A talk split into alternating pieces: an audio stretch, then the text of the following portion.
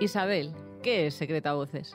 Es un secreto que deciden guardar muchas mujeres, en concreto el 75% de las mujeres de este colectivo del que vamos a hablar. Lo mantienen en secreto sobre todo en el mundo laboral y lo hacen por vergüenza y por miedo. El secreto al que nos referimos es la orientación sexual. La mayoría de las mujeres lesbianas españolas mantienen en secreto que lo son, sobre todo en su trabajo, incluso si tienen hijos o están casadas. Prefieren perder derechos antes de arriesgarse a salir del armario. El problema es que ese silencio hace que no tengamos referentes profesionales. Sin referentes no podemos animar a otras mujeres a que se hagan visibles en sus sectores. Además, el silencio nos hace perder derechos y oportunidades. Secreto a Voces pone voz a ese silencio con el testimonio de cinco mujeres que han logrado superarlo. Cada una representa un sector de actividad profesional diferente.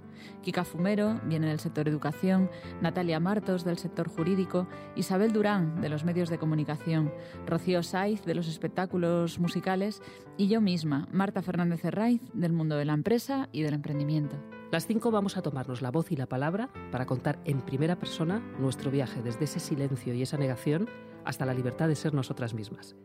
Cada una contamos nuestra historia de superación desde experiencias muy diferentes. A través de la conversación conmigo van a dejar ver su vulnerabilidad, con la intención de ayudar a otras mujeres que están pasando por lo mismo. Con su testimonio quieren empoderar a las mujeres lesbianas para que se atrevan a dar el paso de ser visibles. Queremos romper el silencio para dejar claro que no hay nada que esconder y tampoco nada de lo que avergonzarnos. El secreto a voces que estás a punto de escuchar es el de una mujer que dedica su vida a empoderar a las mujeres lesbianas, porque lo que quiere es llenar el mundo de referentes y conseguir que otras mujeres se atrevan a ser visibles y pierdan el miedo a ser ellas mismas. No te pierdas este podcast de la mujer que nos ha estado entrevistando a todas. Su historia de transformación comienza a los 30 años, cuando se da cuenta que es lesbiana y que no conoce a ninguna otra.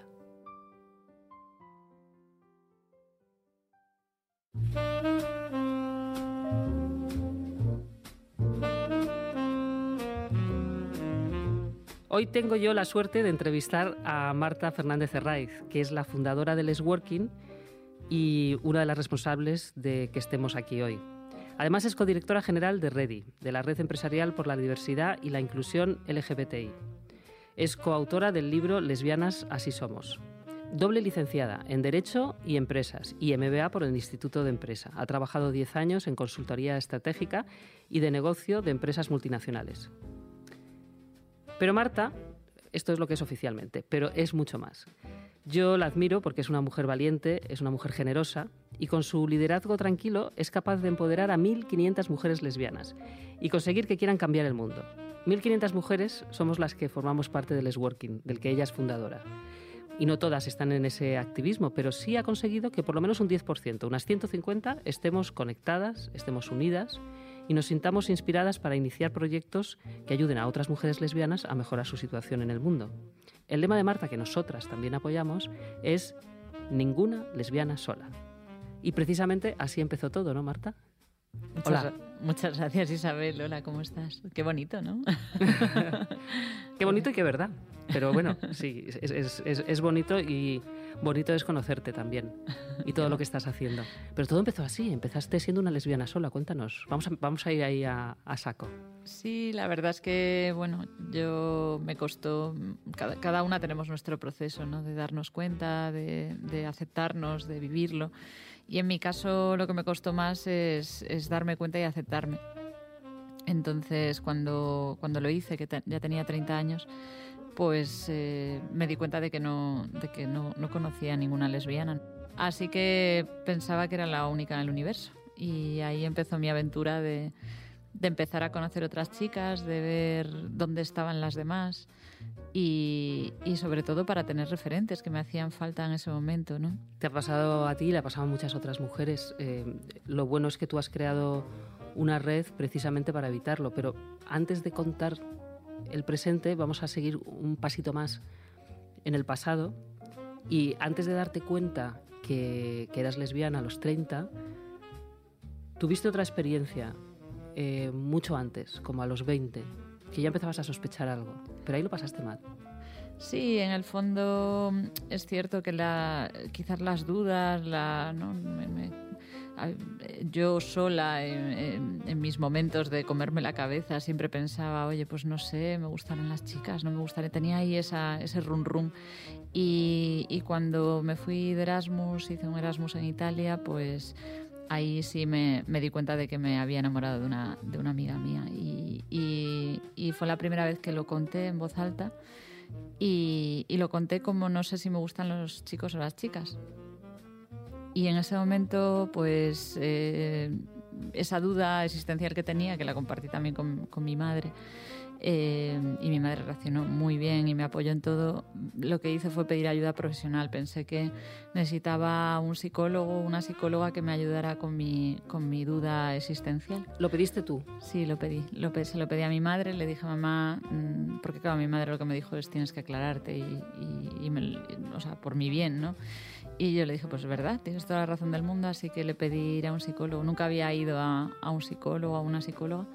Y mi madre buscó pues al, al mejor profesional de Coruña, eh, pidió referencias y al final fui a una mujer que, que, que, pasaba consulta allí, yo soy coruñesa. Y esa mujer que era perfecta, no era ni muy jovencita ni muy mayor, eh, hablaba muy bien, tenía mucha seguridad en, en lo que me decía después de dos, tres eh, consultas me dijo que, bueno, que yo no, que yo era normal, que yo no, a mí no me gustaban las chicas, que a mí me gustaban los chicos, que solo que tenía un carácter muy obsesivo y, me había obsesionado con, con una amiga. Y que, Así que te, dijo que eras una, una, obsesiva. Sí, me dijo que tenía un carácter, bueno, no, no sé si una obsesiva, me dijo que tenía un carácter muy obsesivo, que por eso me iba bien en los estudios, por eso, em, bueno, me proponía algo y, en cierta manera me obsesionaba con, esa, con ese tema pues para, para sacarlo adelante o para hacerlo realidad. Y entonces eh, dijo, bueno, pues esto te pasa también en el amor y lo que te pasa es que has tenido una obsesión con una amiga y, y te ha pasado alguna vez más y te volverá a pasar. Entonces, eh, bueno, mm, tienes que estar tranquila. La gente, me dijo la gente que, que es homosexual lo sabe desde que nace. Entonces, al contrario de lo que pudiera parecer, si tienes dudas es que no lo eres. Y mira qué importante es que, que, una de las cosas en las que seguramente empezarás a trabajar tú en algún momento, ¿no? pero que lo importante que es tener un protocolo precisamente para, para tratar estos temas y saber cómo, cómo tratarlos, ¿no? porque, porque te llevó hacia la confusión máxima casi. ¿no? De hecho, Sin llevo... quererlo, ¿no? pero sí, sí te... O sea. Sí, de hecho, más que la confusión, me, llegó, me llevó a, reafirmar lo que yo quería ser en ese momento, que yo lo que quería era ser normal yo quería ser normal, que, que, equivale a ser heterosexual en la sociedad en la que vivimos. Entonces, yo quería encajar y cuando escuché a esta mujer le, lo que quería era darle un abrazo, porque dije, ¿ves? ¿Cómo voy a ser yo lesbiana? Si es que no hay lesbianas. Entonces, eh, es una pena porque mm, en ese momento me, me alegré muchísimo, pero eso me retrasó mi proceso de autoaceptación ocho años. Claro, porque eh, ella realmente verbalizó la palabra normal. Pues yo creo recordar que sí, pero, pero tampoco lo sé, porque en ese momento yo también tenía mis prejuicios y mis, eh, mis miedos, entonces quizás no, es que no lo sé, fue hace ya años. Eh, lo digo pero yo, los... yo, lo percibí así. Claro, lo digo por lo, lo, mismo, ¿no? Por los protocolos de cómo tratas a una persona que en ese momento está sufriendo. Sí. Y, y o sea, hay, hay, que saber más de lo que te puede decir la, la, propia ignorancia de la sociedad o incluso lo que te pueda decir la religión o hasta incluso la ley, ¿no? O sea, hay que saber realmente cómo tratar a este tipo de pacientes. Debería incluso estar prohibido no saberlos tratar, ¿no? Sí, yo creo que era un tema de puro desconocimiento. Y, pero claro, me dijo cosas que, como por ejemplo eso, cosas, cosas que hoy en día sé que obviamente no es así, que si una persona lo es, lo tiene claro desde que nace. Bueno, hay gente que sí, pero hay otra gente que no, que tiene un proceso de dudas y que luego pues ya se da cuenta cuando con su evolución, evolución vital, incluso que esto no es algo que lo soy o no lo soy, pues a, a lo mejor de, dependiendo de la etapa de mi vida, es la, la sexualidad también hay mucha fluidez en, la, en, en los seres humanos. Mm, me dijo cosas también como, bueno, si te ha pasado, te volverá a pasar pero como ya sabes que esto es una obsesión, pues ya lo vas a identificar, entonces lo único que tienes que hacer es quitártelo de la cabeza, porque sabes que, que simplemente es una obsesión. Entonces, claro, eh, todas estas cosas, eh, por favor, si hay algún psicólogo o psicóloga escuchando, cuidado con las cosas que, decimos porque pueden afectar a, la persona y, retrasarle mucho en su proceso. Después de muchos años, cuando ya, eh, ya empecé a pensar, es que esto no es una obsesión, esto es que me gustan las mujeres, ¿no? Y ya empecé a, darme cuenta yo. Tuve una amiga eh, que me dijo algo que, que creo que es lo que me debería haber dicho la psicóloga en su momento.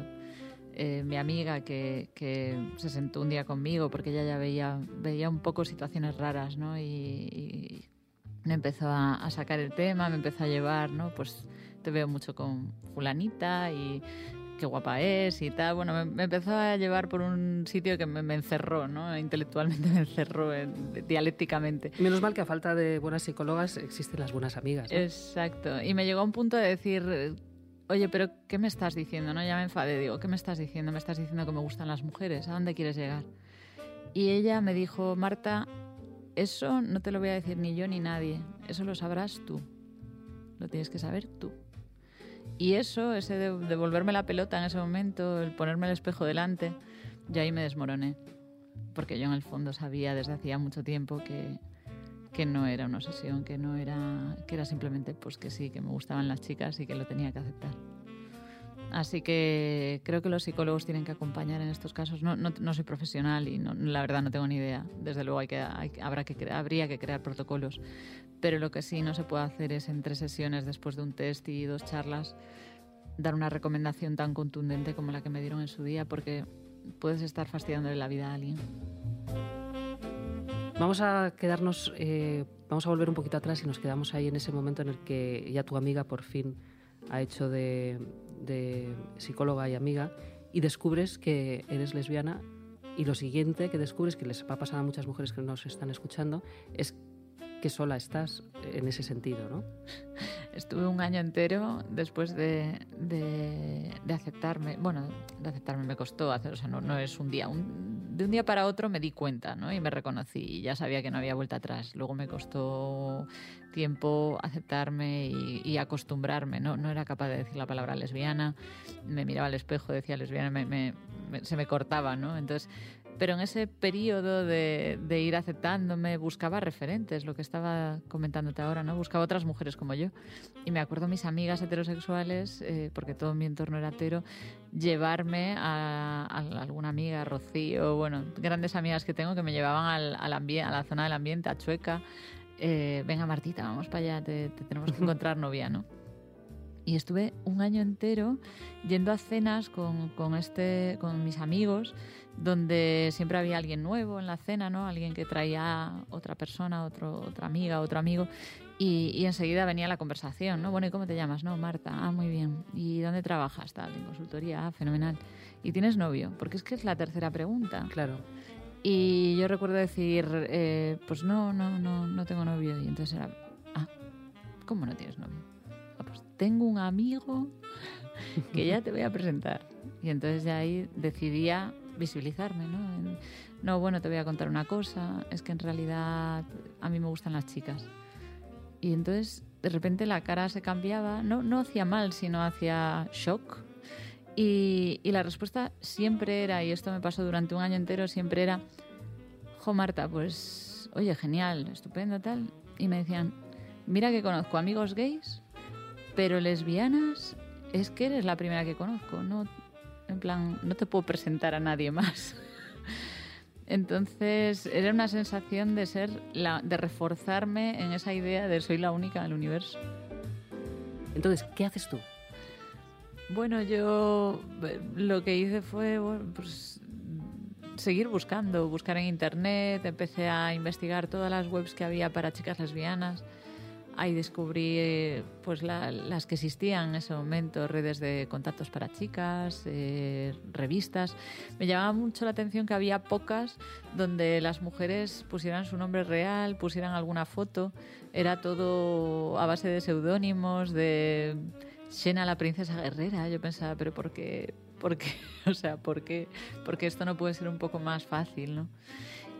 Así que descubres un montón de lesbianas invisibles, ¿no? Sí, descubro que, exacto, que, aunque las, o sea, que no hay que parece que no hay muchas y que las las que hay es difícil saber quiénes son porque lo, oculto, tratan de ocultar o les da miedo no visualizarse. Y empiezo ya luego poco a poco a conocer a alguna chica en el ambiente.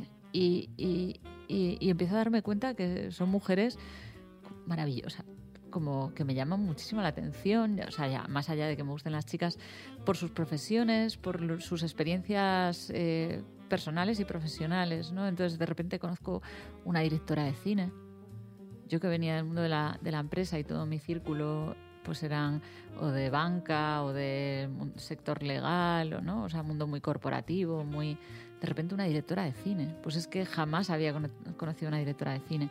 O una mujer, recuerdo que, que competía con su caballo en, pues, pues en competiciones, ¿no? Era, era amazona profesional. Entonces, mujeres que no formaban parte de mi círculo habitual y, pensé, jo, qué, maravilla, ¿no? Poder conocer a estas mujeres con la... Con, pues simplemente porque somos todas lesbianas, tenemos la excusa perfecta para conocernos. y ahí, te, ahí te salta la chispa. Claro, ahí surge un poco la idea del working, de, de pensar si tenemos tantas mujeres eh, con tanto potencial en tantos sectores distintos, cualquier cosa que nos propusiéramos hacer juntas, podríamos sacarla adelante.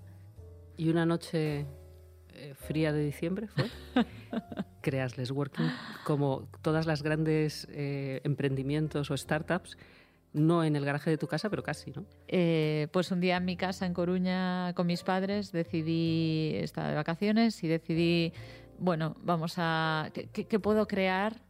que no me lleve excesivo tiempo gestionarlo, porque en ese momento trabajaba muchas horas en consultoría, em, que sirva para empezar y para mí el comienzo tiene que ser que sepamos quiénes son, quiénes somos, quiénes son las demás, que estemos más conectadas. Si no, si no sabemos dónde están las demás es muy difícil. Y, y, este, y pensé, pues voy a crear una red. Lo primero que tengo que hacer es crear una red, luego vendrá lo demás.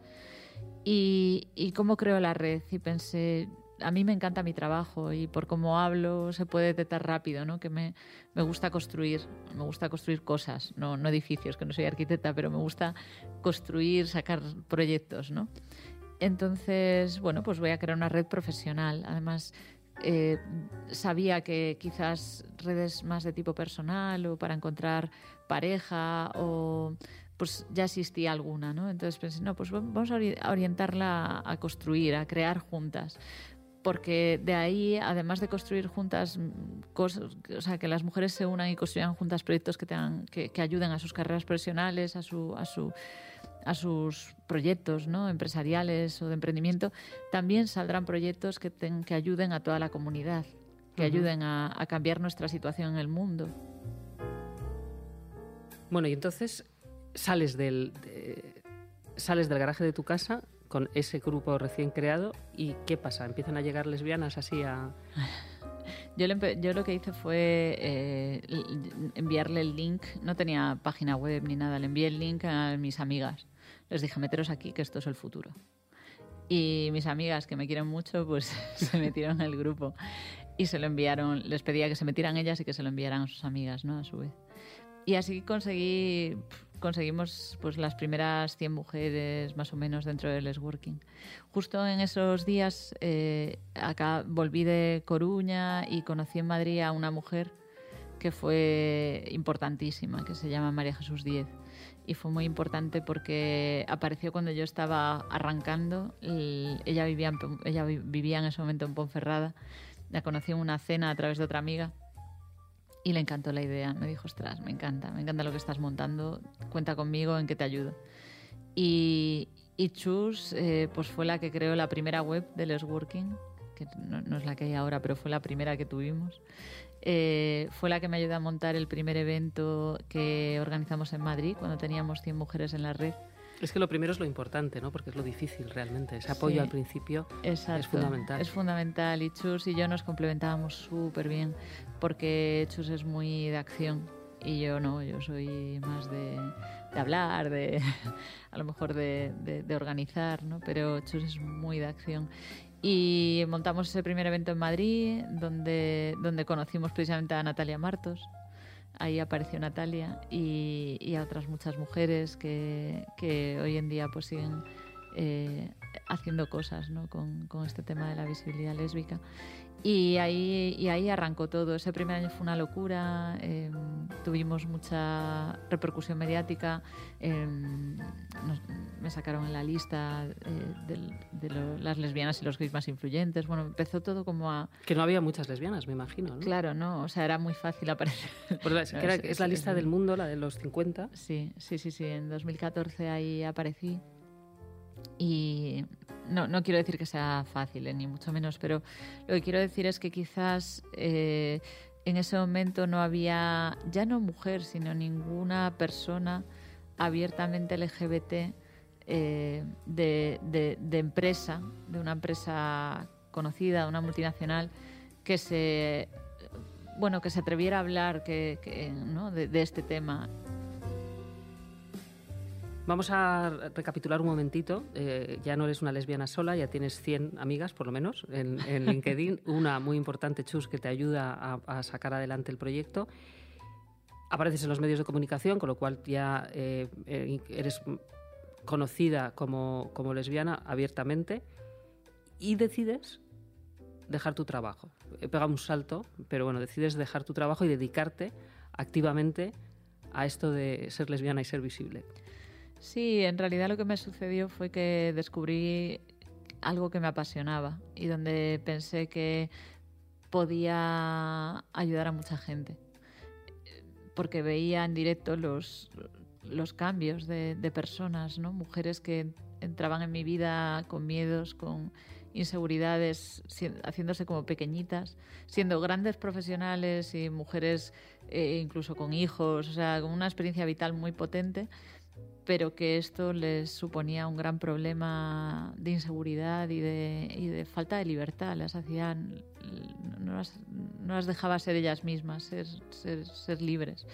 Y, y como en poco tiempo, a través de conocer otras mujeres, de ver el espíritu que se genera en la red, de, de repente ver a esa mujer dar, dar sus primeros pasos, de, de no ponerse en la foto, a de repente ponerse y de repente ponerse en la primera fila en la foto y ya luego convertirse esa mujer en un referente para las demás y en, y en hacer cosas que ayudan a las demás. ¿no?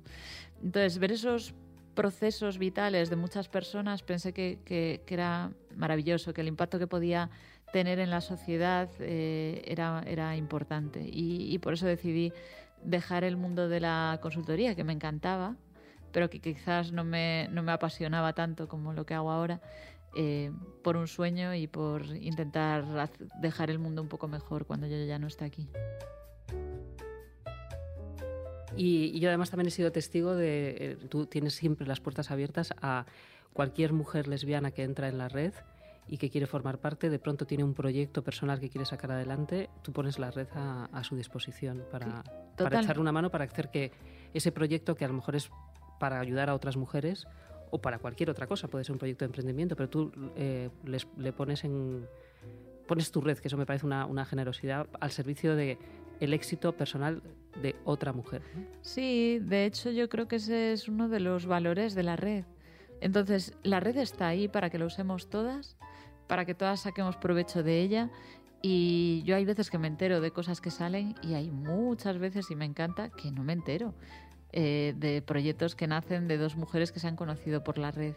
Entonces, em, es algo que ya que, está a disposición de todas, que es segura, porque es verdad que es una... A veces cuesta encontrarla, ¿no? Hay chicas que me dicen, jolín, es que he intentado meterme en el working y no lo encuentro en LinkedIn.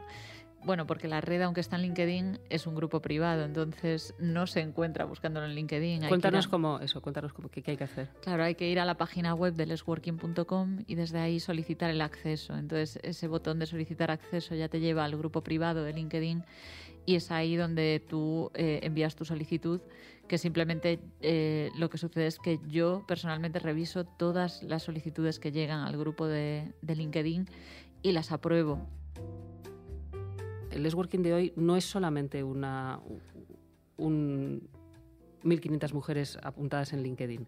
Existe la realidad.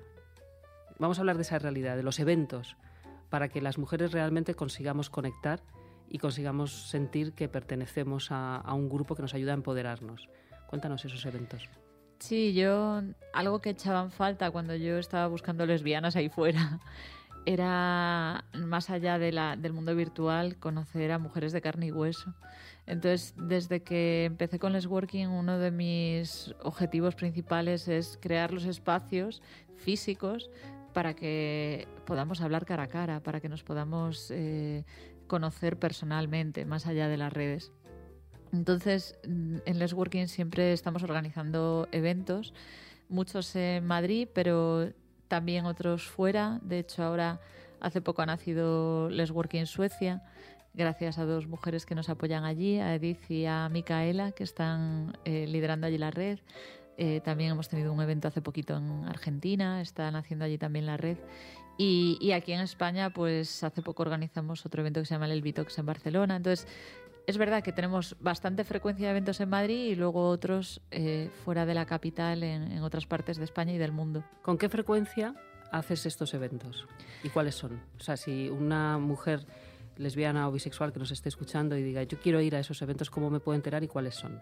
Bueno, hacemos eventos que son abiertos a, todo, a todas las chicas eh, cada más o menos cada dos, tres meses. Los Connecting Mondays, hacemos los eventos en el Instituto Internacional. Yo también estuve hace poco en un Connecting Monday, es un poco por, por, por dar a conocer y saber qué es eso. Y eso es en el mercado de Barcelona.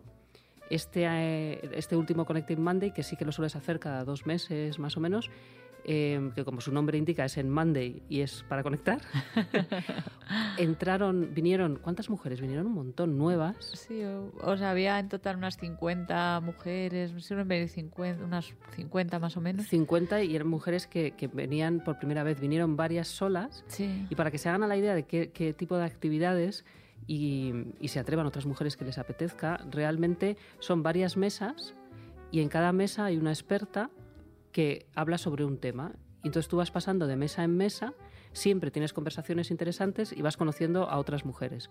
Aparte, te tomas unas cañas o, lo que quieras. Y me, me, parece que es una manera de romper el hielo y de darse a conocer que está muy bien. ¿no? Y luego las mujeres que, que, podemos echar una mano siempre estamos para que ninguna lesbiana se sienta sola de las que van allí. ¿no? Tal cual, sí, eso yo creo que ayuda mucho a las que, sobre todo a las que vienen por primera vez, que a lo mejor no conocen a otras chicas de la red, las ayuda a entrar rápidamente en, las conversaciones, a conocer rápidamente a, a varias de las mujeres que están allí y a que dentro de un ambiente muy tranquilo, muy, muy positivo, muy agradable, ¿no? Eh, pues hables de, tengas temas de conversaciones cada una de lo que le gusta y, que sea, que se te pase el tiempo volando.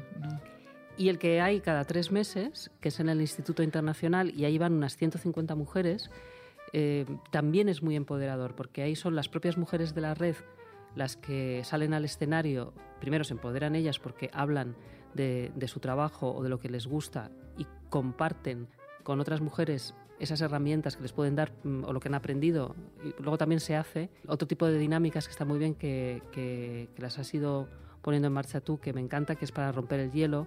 Siempre haces que las mujeres tengamos que trabajar juntas entre nosotras. No solamente escuchamos, sino que tenemos que participar activamente. ¿no?